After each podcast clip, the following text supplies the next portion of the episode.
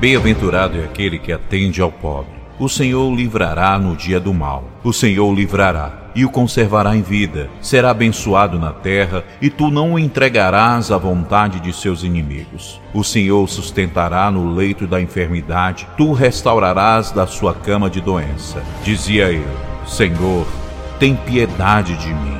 Sara minha alma, porque pequei contra ti. Os meus inimigos falam mal de mim, dizendo: Quando morrerá ele? E aparecerá o seu nome? E se algum deles vem me ver, fala coisas vãs no seu coração, amontou a maldade, saindo para fora, é disso que fala. Todos que me odeiam murmuram a uma contra mim. Contra mim imagino mal, dizendo: Uma doença, mas se lhe tenha pegado. E agora que está deitado, não se levantará mais. Até o meu próprio amigo íntimo, em que eu tanto confiava, que comia do meu pão levantou contra mim o seu calcanhar.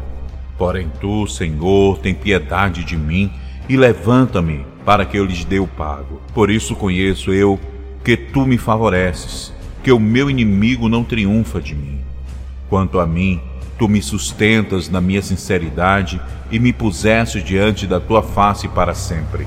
Bendito seja o Senhor Deus de Israel, de século em século. Amém e amém. Salmo de número 41. Se você gostou desse salmo, ative o sininho, compartilhe e se inscreva no nosso canal. Que Deus abençoe a sua vida.